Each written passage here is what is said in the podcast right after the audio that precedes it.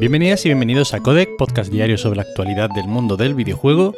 Yo soy Nacho Cerrato y hoy tenemos que empezar con una buena noticia. Y es que los videojuegos desarrollados en España pasarán a formar parte del patrimonio cultural del país. ¿Y qué supone esto? Os preguntaréis.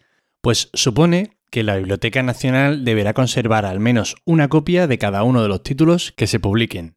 La iniciativa se ha aprobado con 30 votos a favor y 5 en contra, siendo Vox el único partido que se ha opuesto a esta, curioso cuanto menos. Y bueno, el objetivo de este proyecto no es más que la preservación de los videojuegos para la posteridad y para su estudio académico o como definitorio de, bueno, de cómo es la sociedad en una época determinada.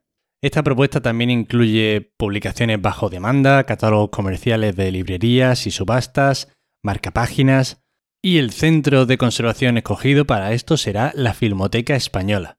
Este depósito legal que funciona en España desde 1916 se introdujo por primera vez para registrar obras impresas en la corona de Aragón. Ojo, luego tardó un siglo en actualizarse y a raíz de ahí, a raíz de la última actualización en 1716, ha tardado más de 400 años en volver a actualizarse para esta reforma de hoy.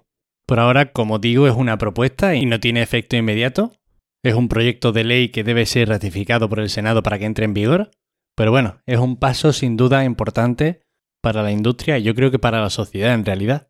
Al fin y al cabo ya sabéis mi cruzada y bueno, la de otros tantos con el tema de la conservación de los videojuegos, con lo mal que se está haciendo en general, ya no solo en España.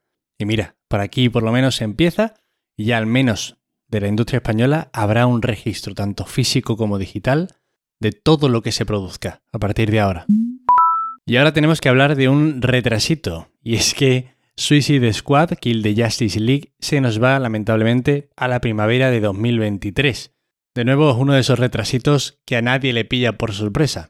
Tanto es así que esta noticia ya venía comentándose desde que Bloomberg publicara los rumores de este retraso a principios de febrero del mes pasado según informaciones y fuentes de Jason Schreier. El comunicado que nos daba la noticia se ha publicado desde la cuenta de Twitter del director del juego, Sefton Hill, quien aprovechaba, bueno, para expresar la intención del estudio de utilizar adecuadamente el tiempo extra para hacer, cito textualmente, una frase extremadamente ilustrativa, el mejor juego que puedan. Bueno, habrá que esperar tranquilamente, este juego pinta muy bien, este sí que creo que es de los primeros así multiplataforma bastante importantes que solo va a salir para la nueva generación, para Xbox Series XS, PlayStation 5 y PC, de los creadores de Batman Arkham, ya sabéis, los panas de Rocksteady. Y bueno, en este juego recordad que podremos utilizar, bueno, pues tanto a Harley Quinn, el Capitán Boomerang, el Rey Tiburón, Deadshot para derrotar a los miembros de la Liga de la Justicia, a Superman y compañía. Microsoft anuncia ID Azure, un programa para acercar la tecnología en la nube a creadores independientes. Me encanta esta noticia, la verdad. Según explican en el artículo donde introducen esta tecnología, el objetivo de esta nueva iniciativa será el de brindar herramientas gratuitas, recursos y apoyo de expertos, acelerando así el desarrollo de un videojuego independientemente de que vaya a salir en móviles, en Nintendo Switch, PlayStation o donde sea. De hecho, si alguno de los que me está escuchando por aquí trabaja en algún estudio o como desarrollador independiente y único, puede solicitar una cuenta de ID Azure desde el enlace que os dejaré en las notas del episodio. Así que bueno, todo sea por probar, tiene muy buena pinta esta iniciativa.